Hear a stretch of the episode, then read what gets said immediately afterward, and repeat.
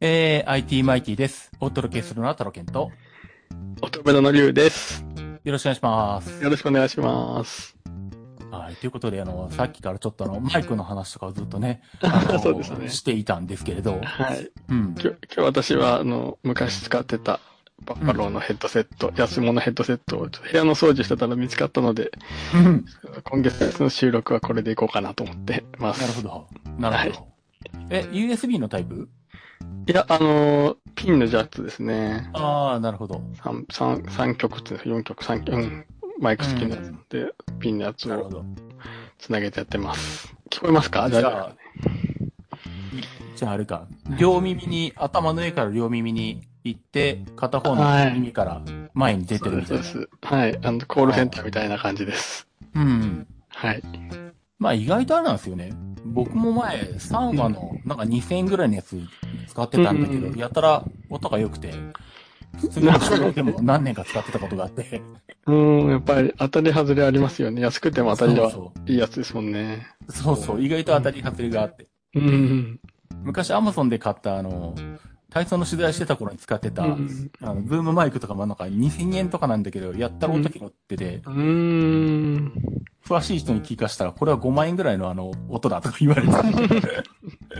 ね、本当にこればっかりは値段に比例しない部分ありますよね。そうそうそうそう。結構ね、だから当たり外れ、当たるとでかいっていうかね、でかいっていう。コスパがいいっていうね。いろいろ、いろんな種類出ましたからね、最近また。うん。うん。トロケンさんはうん。赤木？赤木えっと、あ、の、赤毛？赤毛赤毛っていうのかな？赤毛赤毛 AKG う。ん。AKG と書く。あうん多分ドイツのメーカーだから、多分、げドイツ語読みだと赤毛になるとあ思うあ、はいはい。あ、ドイツのメーカーなんですね、これは。けど、多分、ん赤毛ってよく言ってるから。はいはいはいはい。うんいっぱいいろいろヘッドホン、ヘッドセットがメインなんですかね。あ、でもすごい。うんまあまあ、アマゾンで見たら結構なお値段ですね。1万円うん。から4万円なんてのもありますね。うん、多分もう、なんだ、5、6万とかいいやつはうん、多分全然高いやつがあると思うけど。すごいプロ仕様ですね。うん。うん。なまあ、ハイアマチュア向けとかから、うんプロまでぐらいのカバーしてるメーカーかな、多分。うーん。そのマイクを使っているってことね。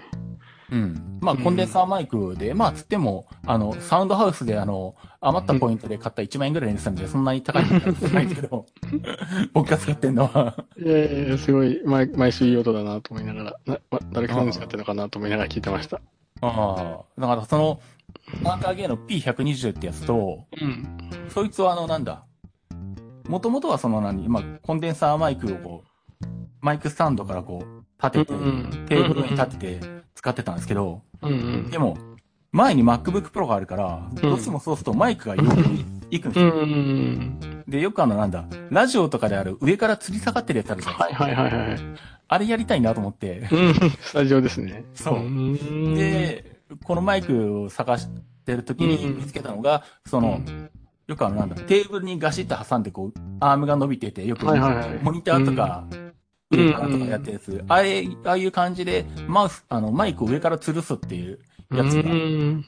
これ2000、2000円くらいじゃなかったかな、このスタンド。へえあ、スタンドで？へえ、うん。そうなんだ。らマイクと合わせて1万円ちょっとぐらいな感じでやうんあったんで、あ、じゃあもうこれにしたれと思って。へえじゃあスタジオっぽいですね、太郎さんのとこのさ、うんこの環境は。そうですね、上からマイクが下に向いてる。そうついてるっていうね。なかなかないですよね、そういう、ポッドキャスターぐらいですね。うん。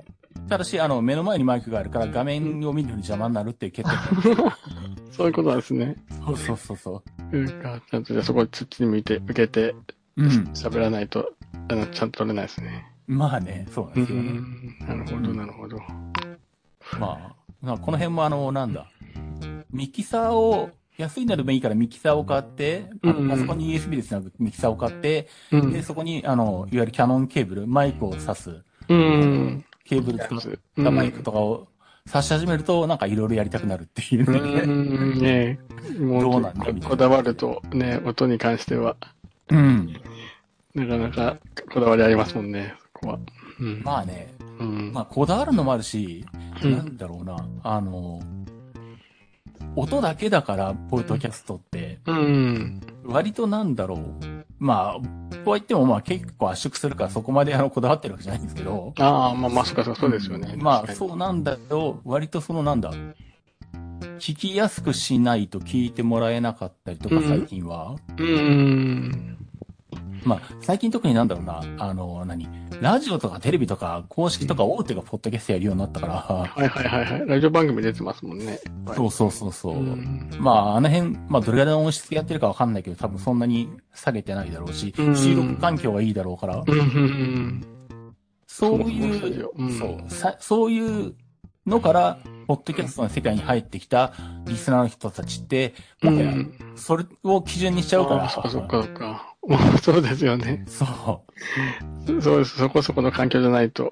やっぱりう。う。ん。確かに確かに。結構、繰り出しなんかでもあんまりあの、BJ はあの、何？聞いて確認するってことしないから、うそこをん。出してると、あの、何？あの、哲夫さんの声が小さいですとか結構、周りながら 言われてたりとかして、バランスがちゃんと整ってないと。うん、今回はなんか俺のやつが声がちっちゃいなとか。あでも、もう長年やってればやっぱそういう感じなんですね、やっぱり。その辺の設定はなかなかこう、一定にはならない感じなんですかね。うん。まあ特に BJ の場合は BJ 側が何番組もやってるから、あん相手が何人もいるから、毎回その辺は聞いて自分の耳でうん調整してるんで、向こう側で。ああ、そうなんですね。そっか。そっかそっかそっか。そう。だから、僕うもん。どう撮れてるかは、配信されるのを聞くまでわかんないんですよ、だから。聞聞くまでのお楽しみなんですね、そこは。まあ最近は、なんだ、あんまりポッドキャスト聞く時間がなくなって、最近は、うん繰り出しに関しては、あの、確認で聞くとかやってないんで、サボってるんですけど、なるほど。最近はあの、なんだ、あの、いわゆるアニラジ、アニラジっていうか声優さんがやってるラジオ。うーん。まあ、ラジオってもアプリで、iPhone アプリで聞くんだけど、うーん。そういうのもあるんですね。ああ、あの、温泉っていう、音に泉って書く温泉っていうのがあって、うーん。そうするともうなんだ、日替わりで、月曜日はもうこの番組、でもう、ん。日替わりでって言っても月曜日欄に10個ぐらいあったりとかして、毎、まあ全部聞いてるわけじゃないけど、うーん。あ多分、1週間通したら何十番組とかあるんじゃないかな。えー、まあ、はうん、配信止まってるやつもあるかもしれないから、う。。うんあのー、動いてるのがどれだけあるかわかんないけど、多うん分、多分でも30ぐらいは動いてんじゃないかなとす思うんごい ですよね。いろんなじゃあ声優さんがそこに。うん。うん。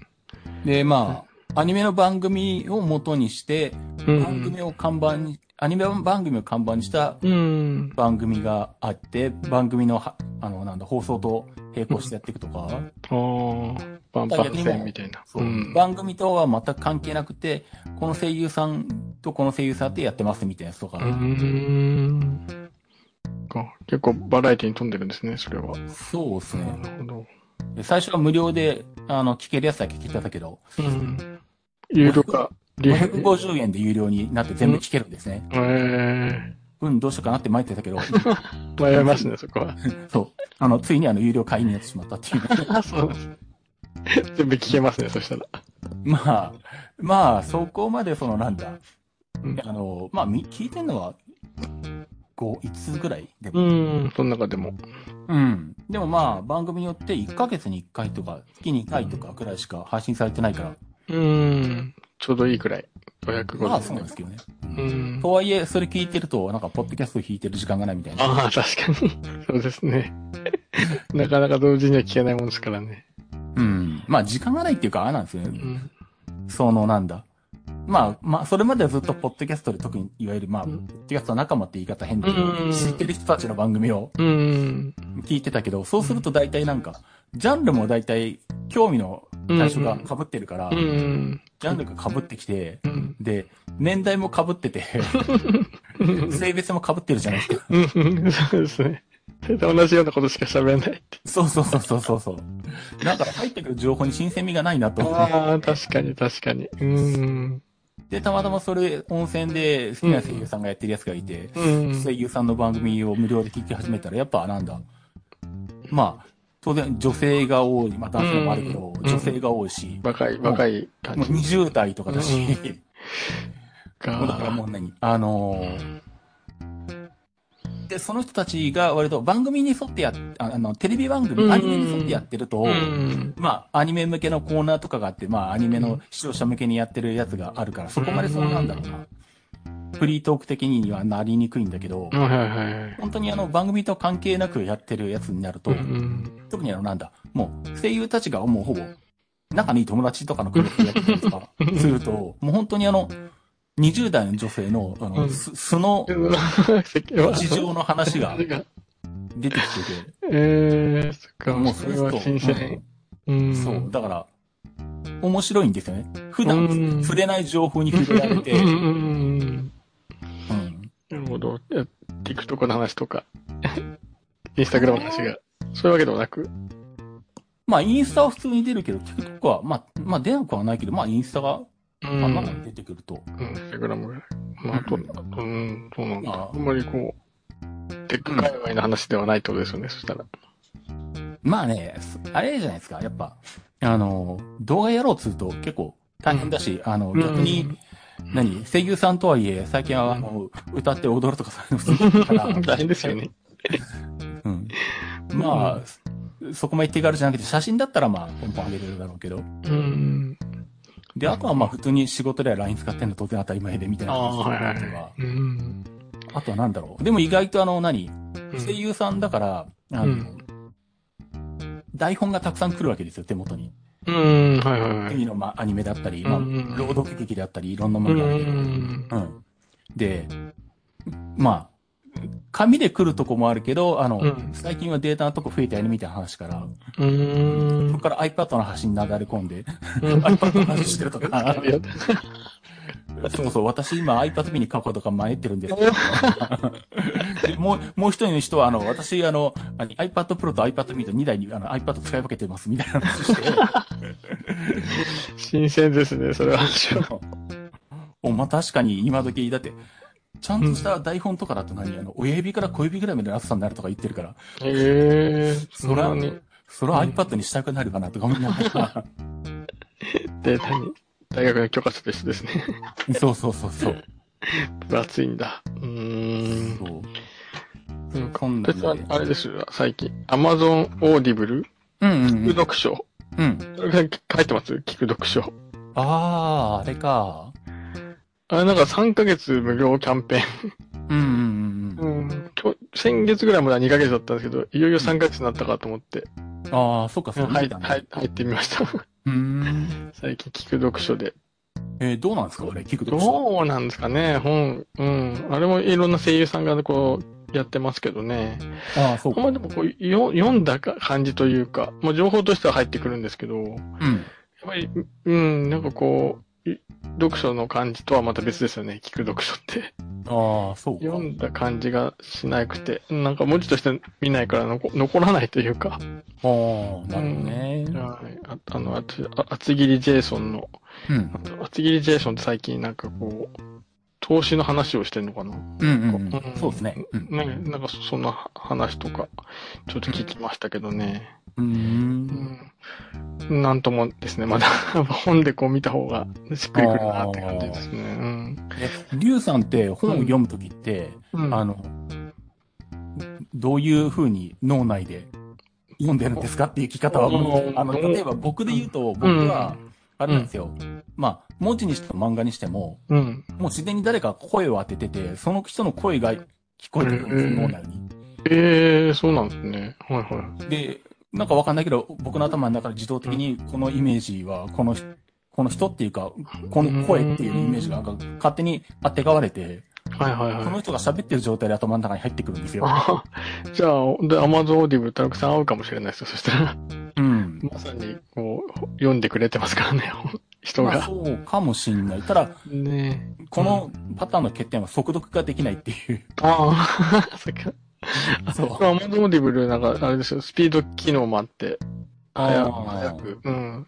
1.4倍速ぐらいだとちょうどいいかなぐらいです。ああ、そうですね。1.4倍だと、ポッドキャスト聞いてても、全然違和感ない。そうそうそうそう。ね、そうそう。そのくらい、それで早くなるとなんか変な感じになっちゃいますしね。うん。そう。だから僕はそんな感じなんですけど、ゆうさんって本読んでる時ってどんな風に頭に入ってくるタタイプですかそうですかね。どうなんでしょう。あんまり意識したことがないですけどね。ふ普通に。文字を追ってる感じ。文字を追って感じです。最初から最後まで文字を追っていく感じ。うんあともう小説読むときはもう本当にちょっと最初のこう設定がこううん生きるまで時間がかかるなって 個人的には思ってますけどね。うん、登場人物とか。うん。漫画読むときって、うん。声に合って入ってきます？うん、そうですね。どっち、あんまでもあんま漫画、ドラゴンボール世代なので、あこう文字の多い漫画ってあんま読めないんですよね、実は。あ。あうん。どっちか絵を楽しむ感じですかね、漫画だと。うん。ああ、そういうことか。そうそうそう。だからもう、うん、その、少年ヒーローものばっかり見てたので、ああバチッとか、ウオーとか、じゃああーとか、そんな感じ。そうか。じゃあ割と、バーって早く見て、見見ていこうと思ったら、うんバーっと絵を、あ、そう早くそう、うん、見てそうですね。でそう。うん、絵を追っていく感じかもしれない、漫画見るときは。うん。そうか、そうか。うんなるほどな。そんな感じですね。うん 意識したことがないです。読書、自分の読書。う。うんん、そう、ちょっとね、うん、ちょっと本もよ読まなきゃなとは思ってはいるんですけど、なかなか。ああ、僕も本な、うん本読まなきゃなと思いつつ、全く読まずにひたすらもう DMM ブックスで漫画ばっかり読んでますから。うん、今ね、本当にいろんな漫画あ出てますもんね。その、電子媒体で。うん、うちの、ううんちの子もい、もうずっとスマホでなんか漫画いっぱい見てますわ。うん。まあ、無料のもあるし、うん。今また DMM ブックスが、あの、なんだ、最大70%ポイント還元キャンペーンとかやってるああ、なんかそこで言ってましたね。そうそうそうそう。えーじゃあ今読み放題なんですね、じゃあ。それそう、仲間もうう、ん。70%還元とか、うん、じゃあもうこれも買っとけ。買おうか迷ってるやつはもう全部買っとけ。うん買っとけぐらいの感じで。買ってしまうみたいな。積んどくわけですね、それで。そうそうそうそう。買っといて読まないで後で置いとくとかそういうことになって、まんまと DMM の、あの、手のひらでやってるっていう。さすが、そっか、そう、か。漫画も全然でも最近本当に買ってないなうち、あと牛島くん好きで、牛島くんはたまに、うん、あの、コンビニとかに行くと、うん。熱いやつ、その、なんていうんですかね。ああ、コミ、あの、総集コ編みたいなミニ漫画そうそうそう、コンビニ漫画。牛島くんよく買ってうん。読んでましたけどね。うん。あーうん。そうかそ。のくらいですね、今、読んでんの。うん、うちの子は、コナンとか、う。うんん、ワンピースとか、ああ、はあはそれこそ、うん、まあ、鬼滅の刃とかもあったかな。ううんん、呪術廻戦。まあ、そういうもう王道というか、あれですね。うんうんうん、っていうのよく見てますね。あもう、でも、ついていけないですよ、私でも。その辺はもう。呪術廻戦はあの、アニメは僕映画も見に行ったんで結構好きですよ。あ、そうなんですね。面白いですね。うんなんか、呪術廻戦も、その、鬼滅の刃もそうだけど、結構、こう、グロテスクというか、血がいっぱい出てくるというか、よく、ああ、まあ、ねえ、あの確かにね人気があるなと思って。そうか。うん。そうか、あんまり、あの、グロ体制がない方ですか。そうですね、あんまり、こう、うん、うん。そうか。そうですね、どっちかっていうと、どそうか。ドラゴンボールスラムダンク派なので、なるほど。リアその辺全然平気なんでいくらでもあそうなんですね。なんだろう人気あるのかなってずっと、い未だに思ってますけどね、あの、あの二つに関しては。まあ、鬼滅は正直、うん最初一応6話ぐらい見たけど、うん。特に面白いと思わなかったから、見なくなったけど、うん呪術廻戦は普通に面白いし好きかな。あ、そうなんですね。いや、もう、うん私も、あ、どっちもどっちです。どっちもどっちっていうか、同じように見えてますわ。ああ、そうなんだ。うん、ストーリーが違うんでしょうけどね、全然。うん、時代設定も違ううし、ん。呪術廻戦はもう完全に現代で、うん。まあ、呪術はあるけど、うん。うん、なんだろうん。なんかちょっとこう、ほの暗い感じですよね。やっぱり、呪術廻戦。そんなことなう。いいや、いや、そんなことないですかね。そうか、漫画だけ見た、見てて、アニメは見たことないっす？アニ、アニメもでも新潟はね、ちょっとやってはいましたね。ああ、そうなんだ。うん。でもなんか血がいっぱい出てきたりしますよね。まあ、出るけど、うん。呪術廻戦って、うんあの、なんだろう、小ネタのくすぐり笑いを頻繁に挟んでくるんですよ、アニメで。えー、へえ。だからもう、真剣にあの、敵と戦ってる最中でもあの、うんちょっとね、二頭身っぽくなって、あの、笑いをくすぐる場面を頻繁に差し込んできたりとかして。なんか見てて面白い。あ、そうなんですね。あ飽きないで面白い。うーん。戦闘は戦闘でするし、まあで、うん日常は日常でくだらない会話とかいっぱいしてるし、うーん。うん。なんか割と、鬼滅よりもみんなに受け入れられる可能性高いんじゃないかぐらいなああ、そうなんですね。うーん。気はするんですけどね。なるほど。まあ、うんまあ、うん読まず嫌いなのかもしれない。ああ、アニメで見た方が楽しいかもしれない。そうなんですね。やっぱり動いた方が。うんん。うん。なるほど。あれ、ネットフリックスとかなんか入ってるんでしたっけ？オンライン？私は Amazon。あ Amazon あプライムですかね。だけですね、今のところ。うん。そうなんだ。えーでも Amazon プライムでも呪術回戦あった気がするけど。あ、そうなんですね。なんだろう。Amazon、ほとんど私もね、見てなくて、こ家族、子供とうん。妻ばっかり見てますけどね、Amazon プライム。ああ、そうなんだ。うん、ドキュメンタルが見たかっただけなんで、私は。ああ、そっち系ですか。私、松本の、そうそうそうそう。うん。あれが見れて。でもあれも最初だけでしたね。なんか面白かったの。なんか。うーんだ。けさん見てないですか？ドキュメンタル。ああ、もうなんかアニメばっかり見てて。そうなんですね。全然見るの違うんですね、やっぱりね。うん。確かに、そう Amazon プライムはアニメも充実してますもんね。まあ僕はで、まあネットフリックスがあるし、あとうん D、D アニメっていうドコモがやってるアニメチうんャンネルが、うん。あの、月額440円って異常に安いので、うん。どこも持ってれば。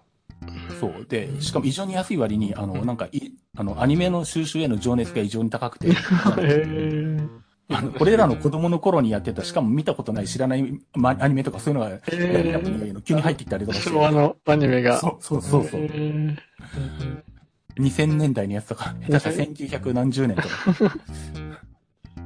そうそう、もう充実してるわけですね。アニメ、D アニメは。あの、充実してるっていうかね、あの、うんうん。あの、この集める執念がもうなんか異常みたい。な。なんでこんなのに情熱を燃やしてるんだ、この人たちはっていうぐらいな、異常に入ってくる感じ。でもね、眠らせてもね、一緒にもならないから、うん、D アニメで、サブスクリプションでね、ぱり、うんうんやるのはね、今の時代ですよね、やっぱり。うんそう。なのに、あの、温泉より安い440円っていう、異常に安い値段なんで。すごいですね。そっか、アニメは D アニメ充実してるんだ。うん。D アニメ入ってれば、ほぼもう世の中のアニメの95%以上見れます。へえ、すげえな。うん。そんな感じですよ。なるほど、なるほど。ネットフリックスはなかなか手が出ないですね、私まで未だに。まあ、高いですからね。まあね、そうそう。そう、テレビにネットフリックスボタンありますけど、ネットフリックス 契約なんか、うん。まあ僕あれですね、調子が悪いんですよね、最近ね、ネットフリックスも頭打ちになって。ああ、まあ、前ほどの勢いはないっていうね。うん、うん、うん。感じで、まあ減ってるとか、あとあのなんだ、あの、うんなんだ？違法に、違法にっていうか、うんあの、規約違反で、あの、友達とかで家族用のアカウントを共有するとか、そういうことを言ってて、そういうのを取り締まったりとか、うん厳しくしたりとかしてるらしいってういう、ん、そうですよね。そんなことしたらね。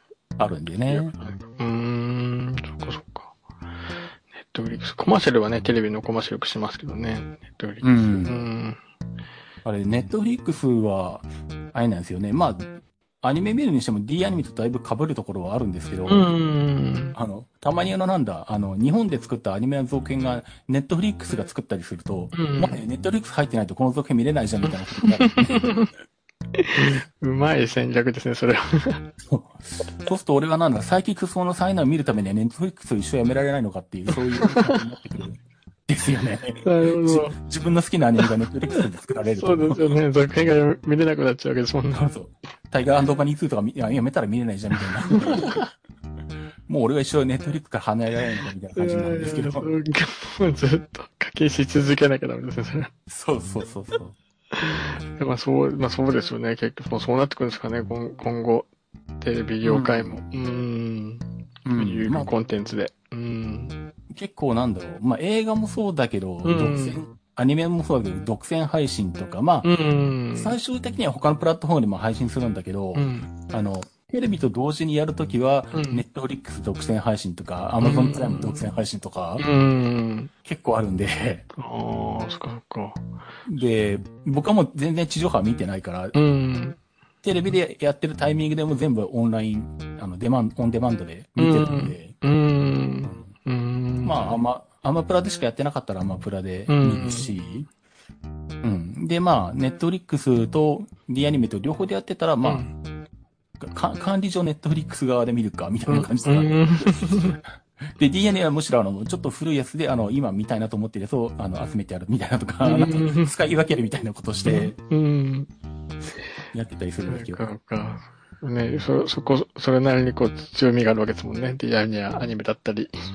うん。か。そ、つまり映画、映画だと、多分どうですか、ジュラシックワールドうん見に行かれました、ああ、行ってきました、行ってきました。ね出てました。ネタバレしない程度にどんなでしたか？いやー、もうんう、。大満足でした。大満足でした。ああ、うんよ、よかった。大満足。ううん。で、今回は特にスピルバーグが葬式に入ってるから、うん、やっぱスピルバーグ色ありました？食っていうかね、もう隙がない。あ、隙がない。うん。あ、の、で、結構今回は、うん。あの、なんだ？まあ、ジュラシックワールドのシリーズと、んその前のジュラシックパークのシリーズは、うんどうしますか？うん。で、ジュラシックパークだとあの、オーエン博士とかエリーとかうん。がメインのっていうかね、うん。二人が軸になってて、で、うんジュラシックワールドでは、あの、あ、グラント博士とエリーか。うんで、ワールドの方はまあ、オーエンと、うん。なんだっけな、あの人の名前、女女の女性の名前。はい。玉木宏の顔の人ですね。うん。う んまあ、あの二人なんだけど、あの、うんまあ、最終、このなんだ、ジュラシックワールドシリーズの最終編っていうこともあって、一応、今回で一区切り、区切りの終わりなんで、うん。それが全員一堂に会するみたいな感じになってるんです。うん。で、結構だから、出る人数も多いし、うん。そもそもこのワールド系の人とパーク系の人たちってそもそも面識がないので、うん。あ、全然繋がってないんですか話的には。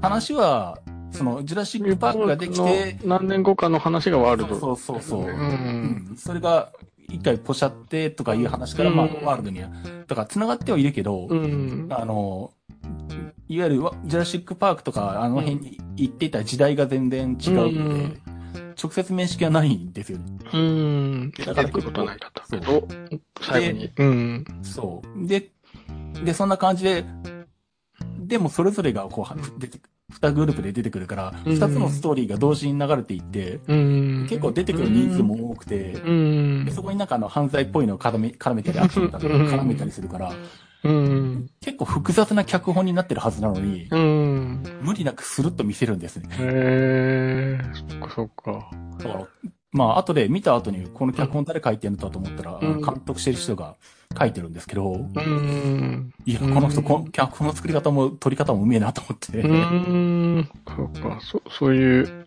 うん前作をこう、ちゃんと踏踏襲した感じなんですね。うん。で、全然無理なく、しかも楽しめる感じで、ん。テンポよく持っていって、うん。で、2時間半ぐらいあるけれど、全然う飽きずに、ん。うん。な感じなんで、完成度高いなっていう。そうなんですね。いやー、そこの夏の一押しですね、そしたら。そうですね。ね。で、なおかつ、あの、なんだ、ジュラシックパークの一番最初にシリーズのあの、うん。第1話とかのあのシーンをこう思い出させるようなシーンとかをこう、こううん。ちまちま挟み込んできて、あれか、みたいな。懐かしい、名シーンたちが。へまあ、あの、ジュラシックパークあの、もう死ぬほど何回も繰り返し見た僕としては、おあれか、あのシーンだ、みたいな。ー もう見ただけでわかるっていうそうそうそうそうそうそう。か。うーん。っていうのがあるんで、あの、ファンは、ファンの方にはもう、もう、たまらない一作。一問にもなくおすすめです。多分、今度トレンドウォッチでも話すと思いますけど。あ、そっかごめんなさい。もうトレンドウォッチの予告予予習してた。もう、あ全然 OK です。多分、聞いてる人が全然違う気がするし。聞いてる違うんですかねどうなんでしょうね全然。全然、どんな感想も全然わかんないんで、まあまあ。こう。いやー、うん。いやクリアしに抵抗がない人は両僕の番組も聞いてくれて、とあの、ルンルンとかトレンドウォッチも聞いてくれてると思うんですけど、うん、うん。ビジェン苦手って人はクリアし聞かないので、まあまあ、そっか、アンチの人もいるのかな。そうそうそう。そこでまず分かりますよね。ああ、なるほど。ね。どうなんだろう。ちょっとずつ増えてくれるといいなと思いながら。月1ですけど。まあね、うん。まあ、あとあの、クリアしの方がや、あの、み長いからっていうのうもあるから、ん。あ、そうですよね。うん。そうねえ、全然。確かに2時間半とか喋ってることありますからね。うん。でちょうどいいです。私通勤の中で聞く、ちょうどいいです。まあね。ちょうどき、うん。聞かせていただいております。はい。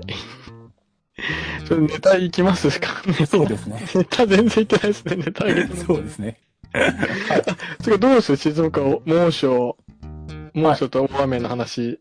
あすごい暑いですか、今。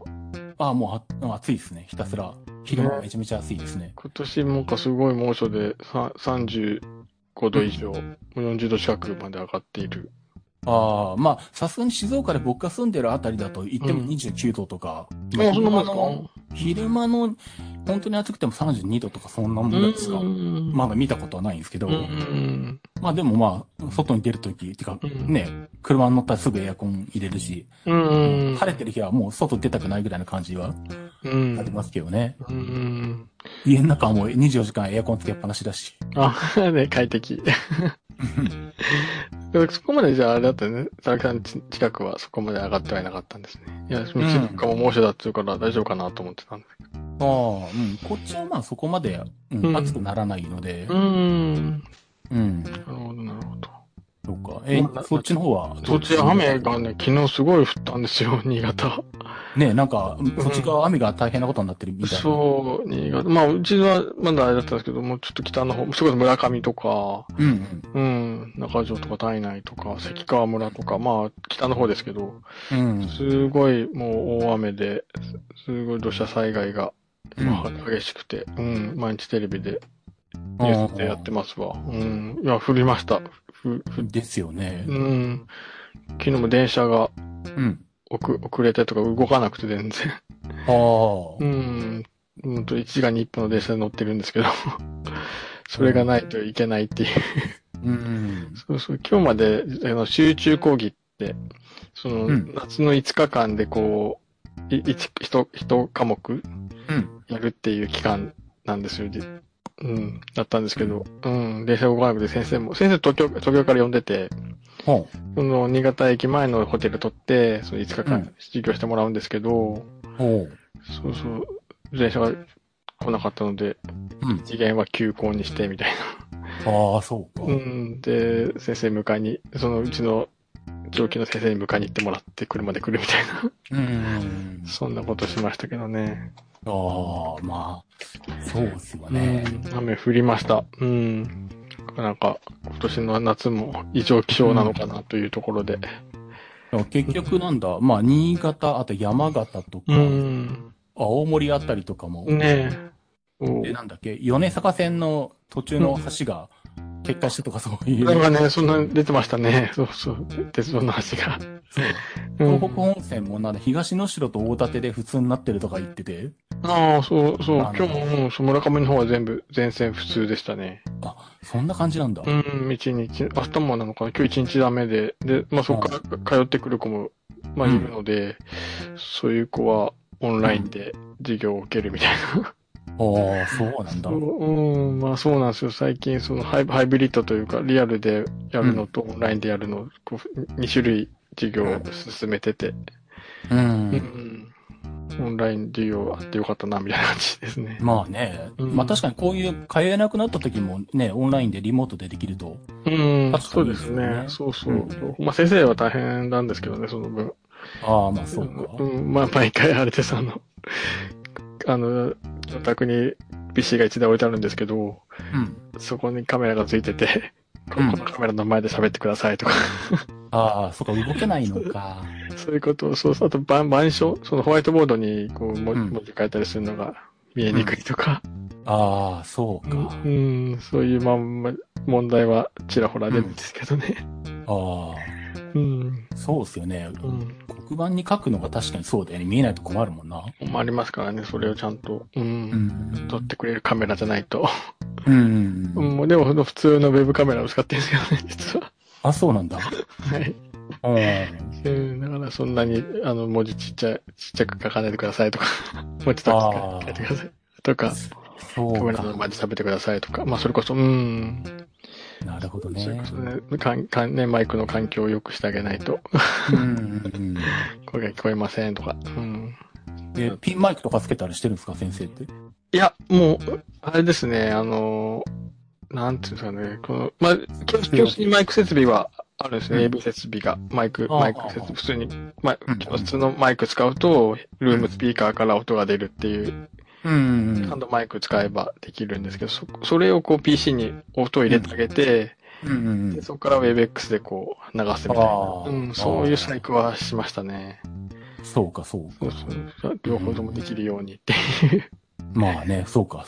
そう。もう、大変なそうすると。うん。でも本当2020年の最初の時はもうそ、そういうこともしてなかったので、うん。ウェブカメラのマイク、ウェブカメラの内蔵してるマイクうんうん。に、で全部やるみたいな感じで、ああ。音がちっちゃくて聞こえないとか、うんうんうん。そんなのが続出しましたね。ああ、確かにそうでしょううね。ん。うん。そんな感じ。そんな感じで。ううんん、一週間ようやく、ようやく終わってですね。うんはい。うん、ってな感じでした。そうか。はい、コロナ、コロナどうです？コロナ。第7波。ああ、まあ、静岡も絶賛爆上がり中なので。新潟ももう今日3700人の過去最高を更新してましたけど。おそんな感じなのか。もうどうしようもないですね、本うん。まあ、当に。うん。本当あの、なんだ、コミケに行くつもりだったんですけうど、ん。あ、そ、それ、え、それ、だ、大丈夫ですか？それは、それも影響出ました？いや、っていうかあの、もうやめました、行くの。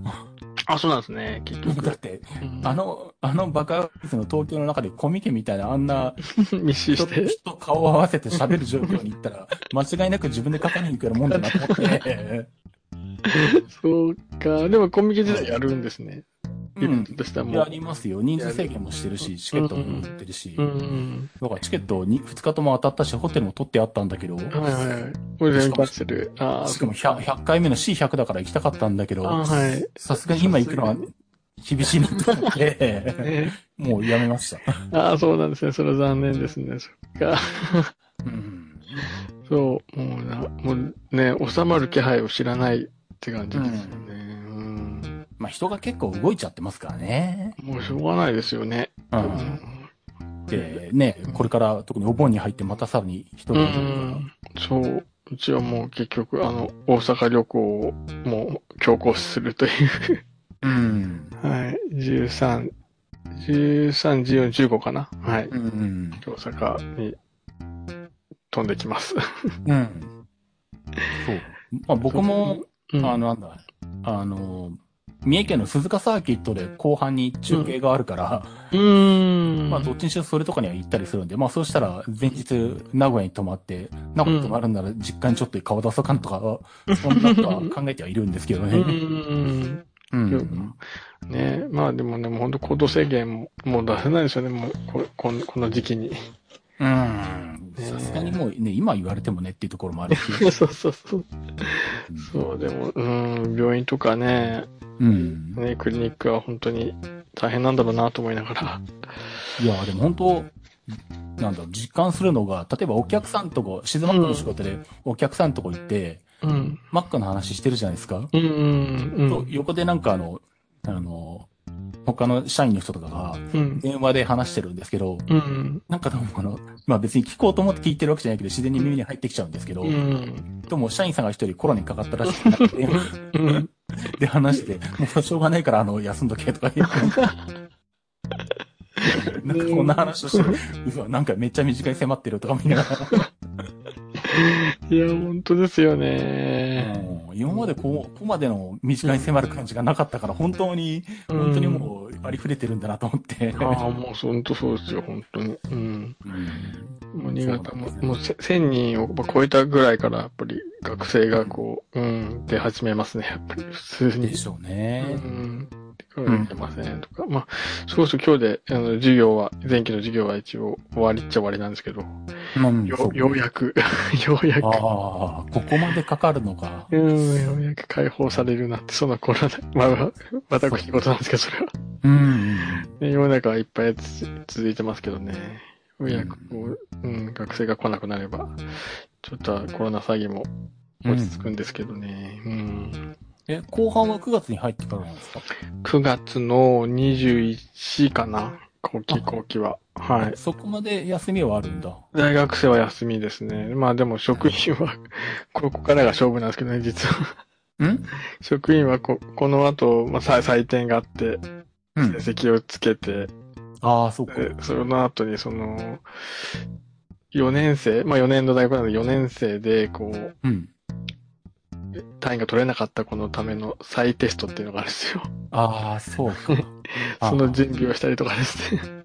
うん。あと成績を、あまあこれもちょっとあのネタに出なかったんだけど、成績を今送ってるんですね、今、うちの大学って。送ってる？あの、紙にして。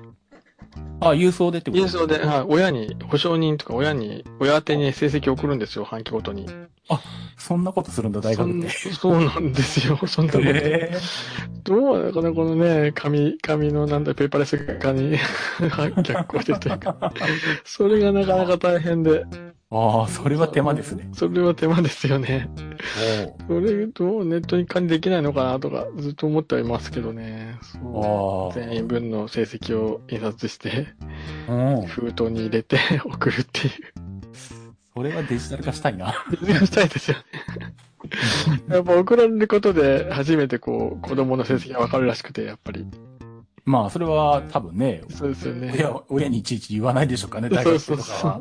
そこで留年するってことが発覚するみたいうん。な。だからそのギリギリ間近の子は、もう家の前で郵便物が届くのを待っていて、親に成績を見せないとか、そんなことしてるらしくて。それあの、小学生がテスト隠すとかでと全然変わんないですよね。小学生じゃんと思いながら。ああ、そういうことになんなことをのやしてるんですけど、そう、そういうことをするとあっという間に9月21日がやってくるみたいな。か。あうんあ、大変だな、それは。なかなかの作業ですよね。もっと1年あっという間なんですけど。うん そう。ですね。その間に、その高校期の、あの、うんなんだろう。まあ、時間割は、まあ、まだ決まってるんですけど、うん。教教室割というか、おどの後期がどこの教室を使うみたいなのを、まあ、大体決まってるんですけど、うん。それをこうアレンジしてあげるとか、うん。コロナ禍の2分の1の定員にしてあげて、うん。この講義は定員オーバーだからハイブリッドにしてあげてとか、ああ、はあ、はそういうのや、やるんですよ。この間。あ。に、そうか。人数が多すぎるから一部は、なんだ、もう、あの、来れる人でも来れないっていうか、入れないみたいなことになる。他の、そう、他の教室でその配信を見るみたいな。ああ。上映会をするみたい上映会、あな。うんあああ、そうなるんだ。あの、そんな感じ。うん。スポーツとかのあの、何、パブリックビューイングそうそう、ハイブリック、そうそう、パブリックビューイングみたいな。ああ、そういうことになるのか。うん、パブリックビューイングなのか、サボりたい子はそっち行っちゃうみたいな、なのか。そうか、そっちに行ったら刺されることはないし、寝ててもわかんないし。寝ててもわかんないし、スマホ見ててもわかんない。なるほど。どうかなと思いながら。あうん、まあ感染対策だからしょうがないかと思いながら。うんえ、それって出席とかって取るんですかね？出席取りますね。一、まあ、その各教室に出席管理システムとか、カードタッチするタイプの、か、なんですかね。出席カカードシステムっていうんですかね。うんうんそれが、うん、出席、それた、それに学生証タッチすると、ピッてなって出席しました、みたいなそうか。うん、そう。そういうの入れてるんですけどね。そう、それこそでも、リモート授業だとそれができないので、うん。うん。その出席管理を、まあ、ど、どうしましょうか、みたいな。あうん。あ、なるほどね。まあね、まあそこまで厳密に取る、取った方がいいのか、ちょっとわかんないですけどね。ああ、そう。確かにシステム入れなきゃいけなくなるからな。そうそうそう。そういうことかなかなか、うんなかなか特殊な状況だなと思いながら。うん。そうっすね。それは難しいなっていうか、うん、簡単にいかないよな。そう、まあ大学の授業だからそこまで厳密に出席を取ってね、やる、うんやるのどうかなっていう、そもそもネガティブなんですけど、私そこに関しては。なるほど。うん、でもまあ、まあ文科省、まあ国の決まりなのかわかんないですけど、まあ出席管理しなさいよっていうのがやっぱあるらしくて。ああ、やっぱ上から言われるんだ。やっぱりあ決まり的にはあるのかな、うんあるんだと思うんですけどね、そう。うん、一コマじ15回なんですけど、うん。15回、5回を、5回、3分の1、5回休むと、うん。もう、試験受けられないっていう感じの。決まりがあって。まあ、うん、それは、まあ、各大学違うんですけどね。うん。うん、うちはそんな感じで。うん。で、もうんギリギリの子はもう本当に、もう4回まで休むみたいな。どの授業の出席管理見ても4回ずつ休んでるみたいな。なんか明らかにわかるっていう。学生の学生でギリギリを攻めてくる。そうそう。これはまだもう一回いけるみたいな。そう。いや、だから、だけど昨日のニュース見ました。なんか東大生でうん、リモートでコロナでうん。留年しちゃったみたいな子が、こう、文科省にう訴えたっていうニュースが昨日あったんですよ。あ、そうなんだ。うーん、なんか、不当な、なんか、うん。あれだ、みたいな感じで。ああ、そうか。リモートで授業出るつもりが、そうか。そうそう出れなくて、リモートでうん出て。そうそう。そしたら何にもの、なんか、措置も与えられず留年が決まった、みたいな。ああ、そんなここと問題だな、確かにな。そうなんだけども、実際ね、わかんない。ちょっと、私は職員なのであれなんですけど、職員側に立ってみれば、どうだったのかな、みたいな。ちょっとね、勘ぐっちゃったりしましたけどね。うん。確かにね。うんなかなかリモート授業、うん難しいんですよ。そういうところが。そのアナログ的なところもの残っちゃうから。うん。もう、そこまでやるんだったら、うんもういっそのことを、もう出席、出欠のシステムをマイナンバーカードでやるにして、もうあー政府のマイナンバーカードであの用意しろやっていう。あ、なるほどね。そしたらオンラインでどこでもできるじゃないですかね。うん。そうですね。そこをマイナンバーカードで紐付けてもらえれば、うんみんな持ってるし。あの今あれなんですよ、あの、うん。病院とか医者で、うあのん。保険証をマイマイナンバーカードを保険証代わりにするっていうのがあるじゃないですか。ポイントになるやつ。まあ、マイナポイントももらえるやつ。うん。んはいはい。あれ、あの、どうも各医療施設には義務付けられてるらしくて、うーん。あの、それであの、受付に、あの、端末置かなきゃいけないから、LAN 配線の工事してくださいって、依頼が来てこないだ。特殊ですね、それは。そうか、そんな依頼が来るんだとか思いながら、見積もり入ってたんですけど。えー、そっからこうインフラが広がっていくんですね。そうそうそうそう。えー。そう。受付に、頃あの、Wi-Fi を飛ばしてても優先なのはしてないからう、ーん。でもまあ、あの類の端末なんで優先じゃダメなんか言うと。そう。えー、そうか、こんな仕事が出てくるんだと思って。病院に、そうそう。結ぶ仕事。うん。なんでだう、ん乱配線工事屋さんはこれから大変なんだろうなと思いながら。マイナポイントとともに。そうそうそうそうそう。確かに、まあね、本当に便利に使え、使えるんだったら、うん。ねせっかくだから使い、使いたいなっていうところそうですよでね。すね。はい、というのをこう、ううんん、まあ、うん、考えてました。はい。そうか。そう。シシーズマックで、あれですね無料ズーム相談会しますよ。うん。ああ、そうですね。うん前回もうん言ったかな？言ってないかな？う。うんん。あのー、まあ、ルンルンとかでは言ってるんですけど、うん。あのー、まあ、ズーム、まあ今、えっとなんだ、僕は有料プランに入ってないんで、無料プランなんで、40分40分制限。うん。まあ、40分間、えっと、うん。まあ、特になんだろう、インテルマックのちょっと前ので、いそろそろ買い替えたいけど、うん。今の CP、あの、アップルシリコンがよくわかんないとかね。うんあと今は後からメモリ増設一切できないから、うん。そこを間違えて買うと大変なことになるので、うん。とか、うん、まあ予算に合わせてとかだったりとか、うんっていう、まあ買い替え相談とか、ううん。ん。あとはなんだ、あと Mac 以外でも、まあファイルメーカーとかでもいいし、うん。あとはなんだ、まあ、さあのーで、あと、シズマックは、まあ、お客さんでやっぱ Windows と Mac 両方使ってる人も結構いるんで、はいはいはい。うん、結構 Windows も実は販売したりとか、あの、なんだ、ハードディスクの SSD に交換とかやったりするんですよ、普通に。うん。うん。なんで、あの、まあじゃあもうそういうのも、あの、うん含めて、まあもしやりだったら、うん。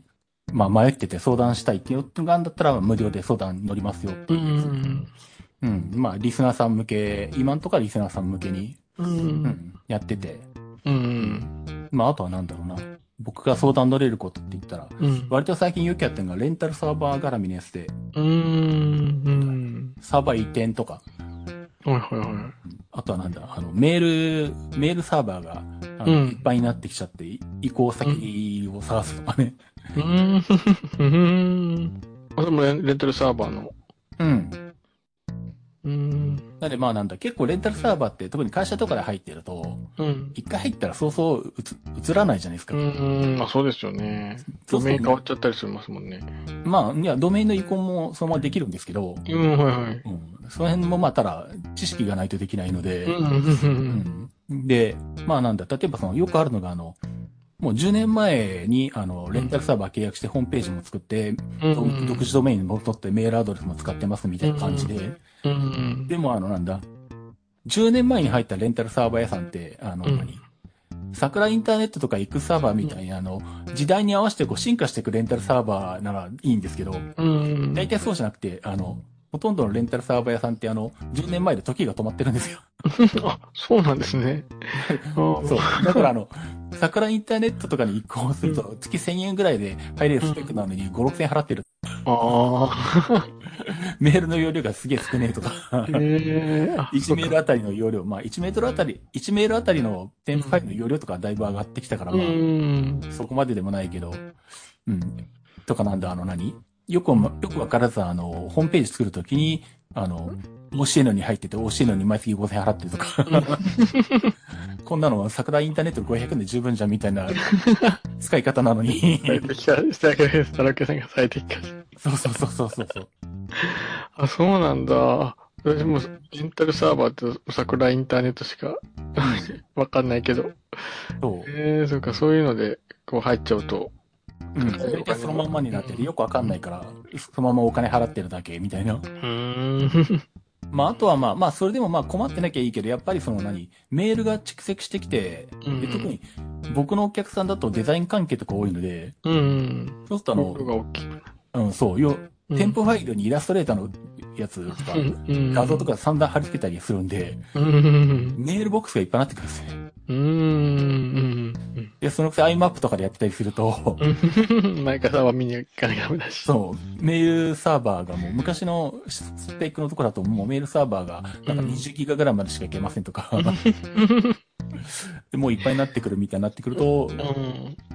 困ってて、まあそういう時にじゃあ桜インターネットのこのプランにしたら100 1, が1メールアドレスあたり100ギガまでいきますよみたういな。ん。だからここ2、3年でやったらなんかメールサーバー移行とかやってる気がするんだけど。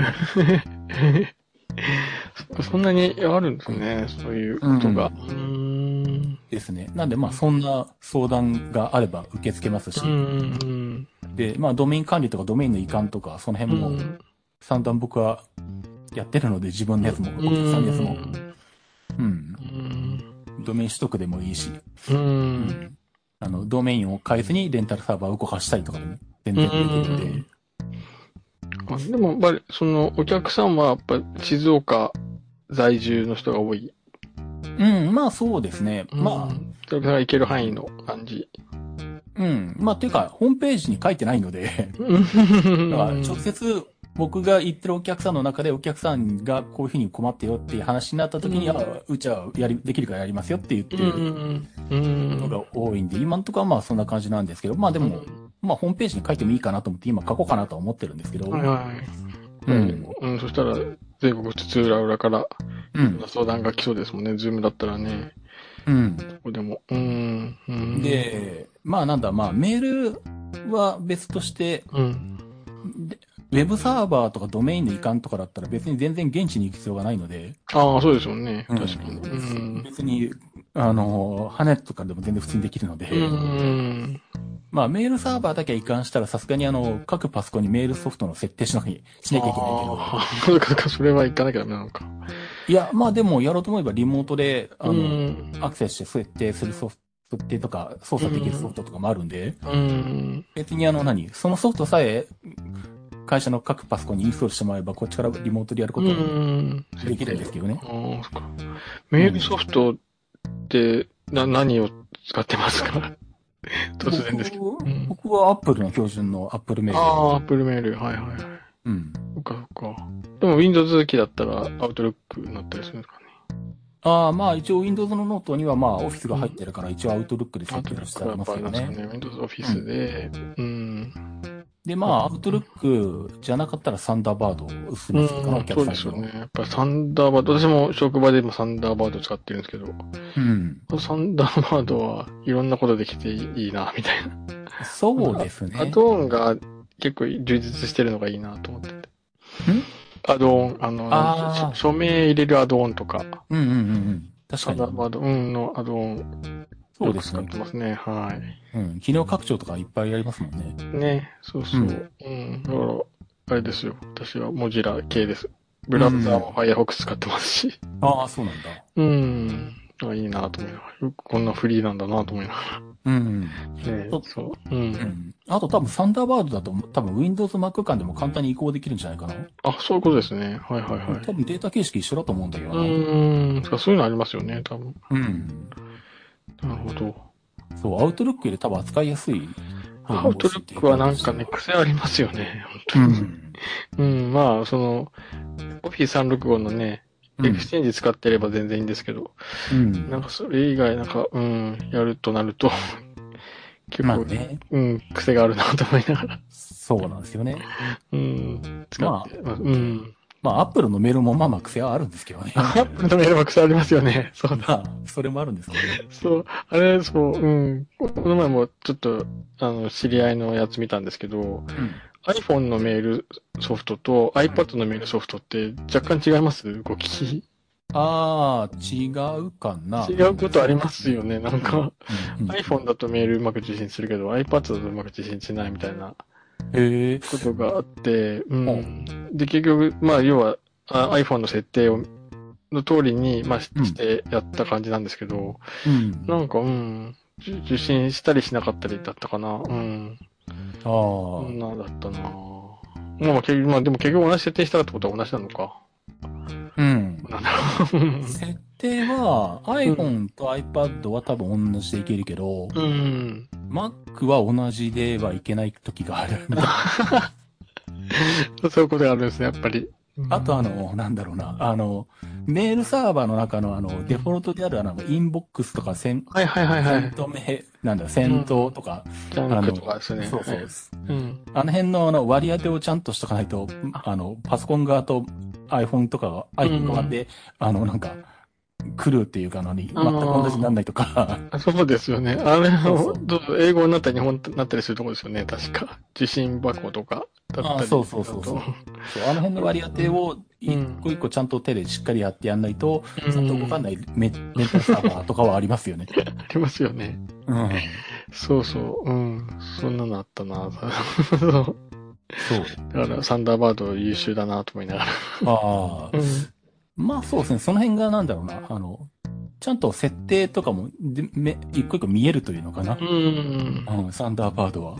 そうですよねうん。わかりやすいというか。うそうなん。それは確かにありますよね。ね。ちゃんとしてるというか。うん。うん。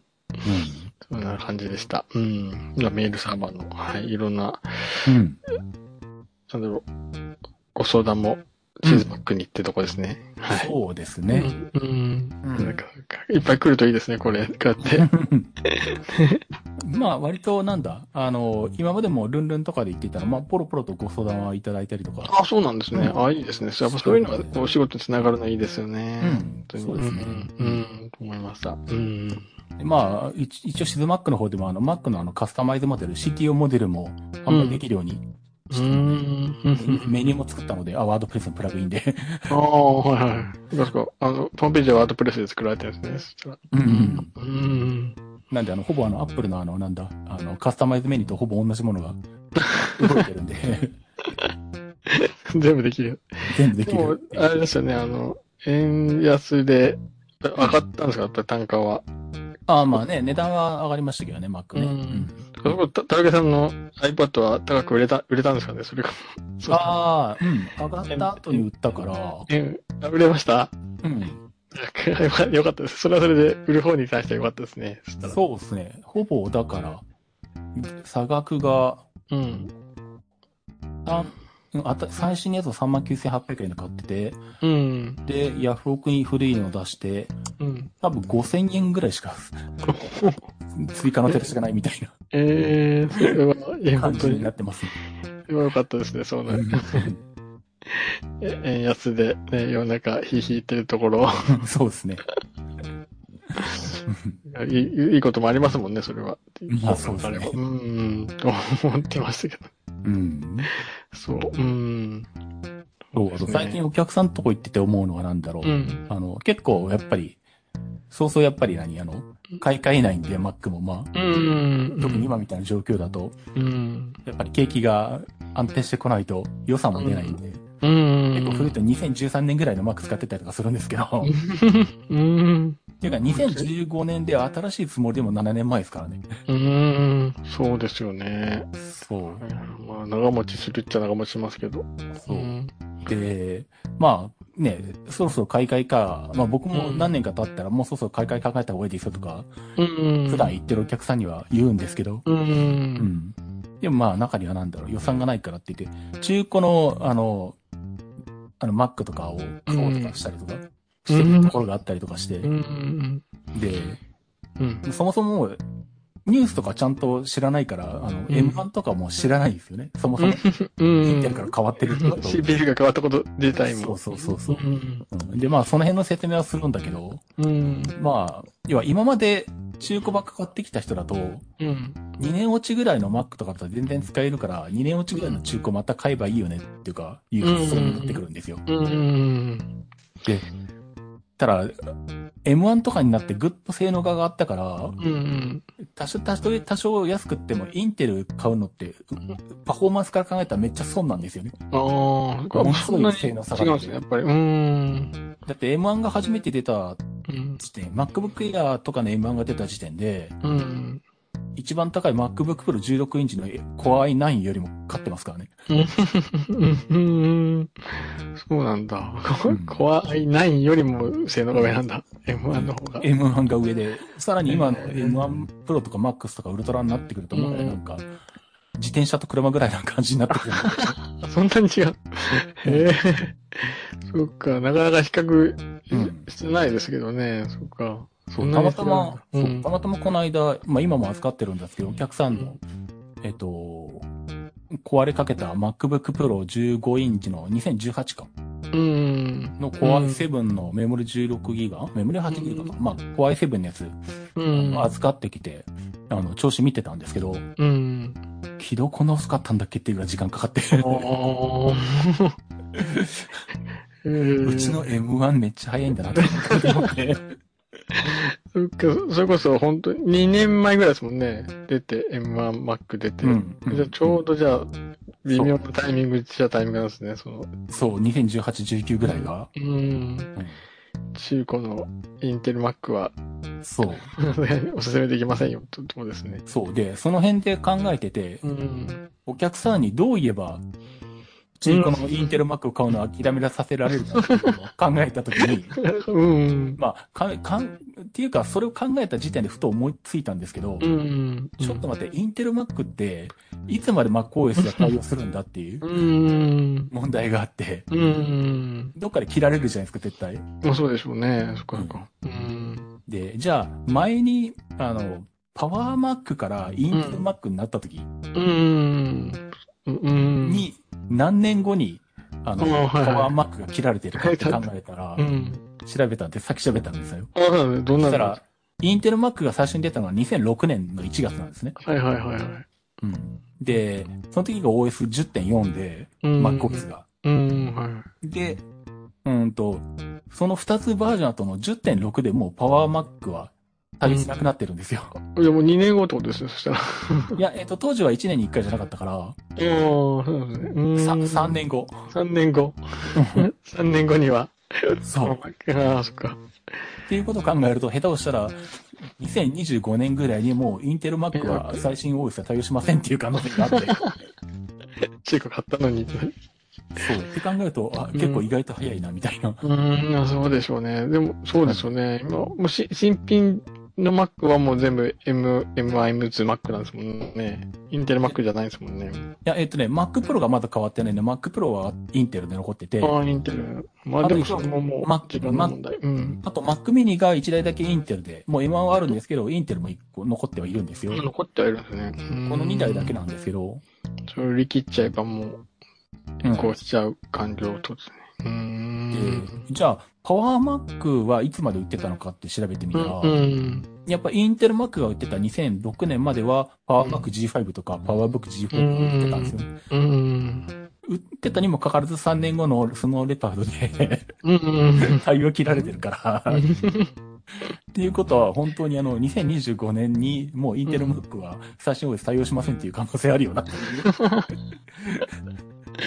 あっという間に入れ替わっちゃいますね。ということはなんだ、Windows 10とともにインテル Mac が、あの、もう最新 OS 対応しなくなるのかくらいだな。考えてたんですけどね。そうですね。まあ、あっという間ですね。そんなことしてたら。そうそうそうそう。うん。なんであの、なんだろう、あの、は割と新しめのインテル Mac 買ってる皆さん、あの、その辺気をつけて使ってください。そうですね。気をつけようがないんだけど、ねヒヤヒヤしながら、OS のアップデート。ね、WWDC の発表会待つわけですね。そしたら。うん。なんでまあ、まあ本当にそんな短く切るかどうかわからないけど、とはいえアップルのことだからやりかねないなって気もするまあし。そうですよね。いや、いや 多分すぐですよ。すぐですよ。そう。なんで、うん、やっぱ、まあ、それ前提でお客さんに言っとこうかなとか今、うん。うん、思ってるんですけどうね。ん。まあそう、まあでもね、それしかなくなっちゃえば、うん。あれですけどね。でもまあ確かに中古市場ってどこまで残るかですもんね。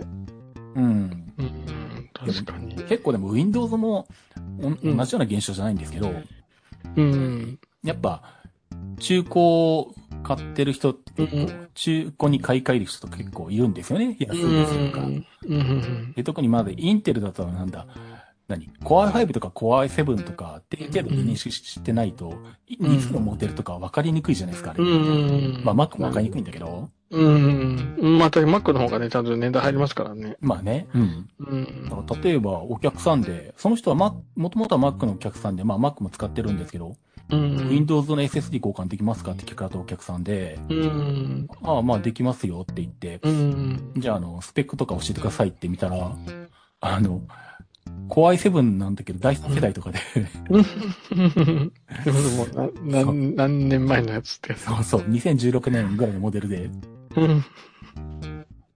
結構大容量の SSD に交換したいとか言われたんですけど、いや、交換はできるし、これぐらいの金額でできますけど、うん。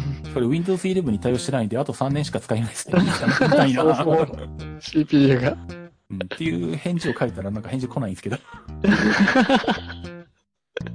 どうしよう。そう。そうですよね。Windows 11もうん。入れ替わり始めてますもんね、だいぶ。で、うんコア、ん？インテルコア、第8世代以降だっけ？う確かインんテ。ルの。あ、そうですよね。あれも CPU 見ますもんね。そう。で、TPM2.0 っていうセキュリティチップ入ってないと動かないかうら。ん。うんもう、2、3年前ぐらいが限界なんですよね。ああ、そっかそっか。うんそう。うん。私の Windows 機もダメでした。11入れられなかったの、CPU が古いですって言われて。そう。でう、ん。多分なんだろうな。うちにも一回チラシが来たんですけど、うん多分観光庁とか役場系とかで使ってた古い Windows を多分入れ替えしてるっぽいんですけど、うん。そこで大量に中古の Windows が出てくるわけですよ。うん、はいはいはい。なんかあります。たまにうちも来ますよ。うんそういうのの即売会のチラシが入ってて。Windows 10搭載とか SSD とか書いてあるけど、うんう。ん、そういう何あの、いわゆる、うん。あと、あと3年しか使えない。そうそうそうそうそう。そう。あの、放出品大特価って書いてあるけど、うわ、これ絶対11使えねえやつじゃんとか見な。がら、また騙そうと、騙してるって。騙そうって思って、って思って話をしてたら、あの、うん。たまたま話した知り合いで、あの、なんだ、うんそこにいてまんまとあの、買ってきた。うんただ、それは Windows 11が入ってるモデルだったから、あ、ギリセーフだったねって思ったんだけど、うん。そうそこでうっかり Windows 10しか、あの、Windows 11に対応しないモデルを買ってきたと、あの、結果買い替えたい、買い替えたのに3年しか使えないみたいなことになってるなりますね。結構、あの、そういう輩が多いので。だからが。うん。でも、確かにね、Windows 11本当 CPU 見るから、うん結構、ね、また、7とか XP 問題みたいなうん。大騒ぎするのかなそしたら。まあ、そうですね。うん。また、またあれが。そっかそっか。うん。でもまだ半導体不足はうん。世界的に続いてるわけですもんね。そうですね。相変わらず。そうですね。ね Mac はだいぶ納期短くなってきたけど、あ、そうなんですね。へうんー解消されつつある。まあでも、まあ、やっぱいろんなものがないですよね。ないですよね。うん。まだ泣いなんで。すよ。うん、感じですもんね。いや、いつまで続くのや。あ、また。う。うんん。で、まあ、値上げもね、アップル以外もいろいろしてるし。うん。アップルはでもやっぱすごいですよね、値上げ幅が。まあね。やっぱり、単価が違うからなのか。普通のね、うんおお菓子の10円、20円と違いますもんね、わけが。まあ、特にあれってね、値上げする前が1ドル100円ぐらいで計算されてたから、ああ、そこの、そう、為替の問題もあるのか。そうそう。うんそれが、Mac は125円で計算されてるのが今ですわ。うん。でも iPhone とかこの間改定されてた時は135円とかほうほう30円くらいで計算されてるのかなうん。だからまあ、下手したら Mac ももう一回値上げされるかもしれないし。ああ。いや、もう本当に、もうね、どこもかしこも値上げばっかりですね。しょうがないけど。だってインテル、インテルも今月今月じゃない、9月か？らかうん ?20% 値上げするとかって発表してるんあ、で。そうなんですね。CP も上がっちゃうんだ。そうそう。そっか、パソコンも上が上がりますね、じゃあ。これうん。うーん。だってパナソニックもちょっと前に家電品上げますって発う表してたーん。もう、一通り全部ですよね。あの辺。まあそうですよね。まあ、まあ今、今しかないかもしれないですね。値上げできるタイミングとしては。まあね。うん。まあ実際入手困難だろうし、うん。物流的にも、うあのん。マイル費用かかるようになってるだろうしっていううのは、ん。うんうん。しょうがないですけどね。しょうがないですよね。それも怒りは。うん。しょううん、それに対応していくしかない、ないのかな。まあね。うん。と思いました。うん。うん。まあ、そんな感じなんで、まあ、あの、なんかしら、パソコン、ネット関係でああの、ご相談があれば、あの、まあ、メールでも、あの、うん Mac からメールフォームでも、ツイッターとかでも何でもいいのでご連絡いただければ、うん。はい。ご受け付けてますので、よろしくお願いします。はい。よろしくお願いします。じゃあ、今回はそんなとこですか？そんなとこですかね。だいぶ、だいぶまた、今回も、ああ、もう1、時間ちょいコースでしたね。はい。今はい。回も、はい。楽しく、今月の。いや、ありがとうございます。なんか、今やっと今月が終わって、今月が終わって、今週が終わったなっていう感じえで。なるほど。すっきりして、はい。そう急にですね、さすがに、はい。お誘いして、はいありがとうございました。はい。はい。また、よかったら、あの、いつでも。そうですね、月声かけてもらえれ1、ば月1で、そうですね、ねちょ。っとずつ増えていくと嬉しいな。定期更新やっぱり大事ですよね。そうですね。そうですね。そうですね、はい。あの、IT、IT の年間更新記録を作ってください。そうですね。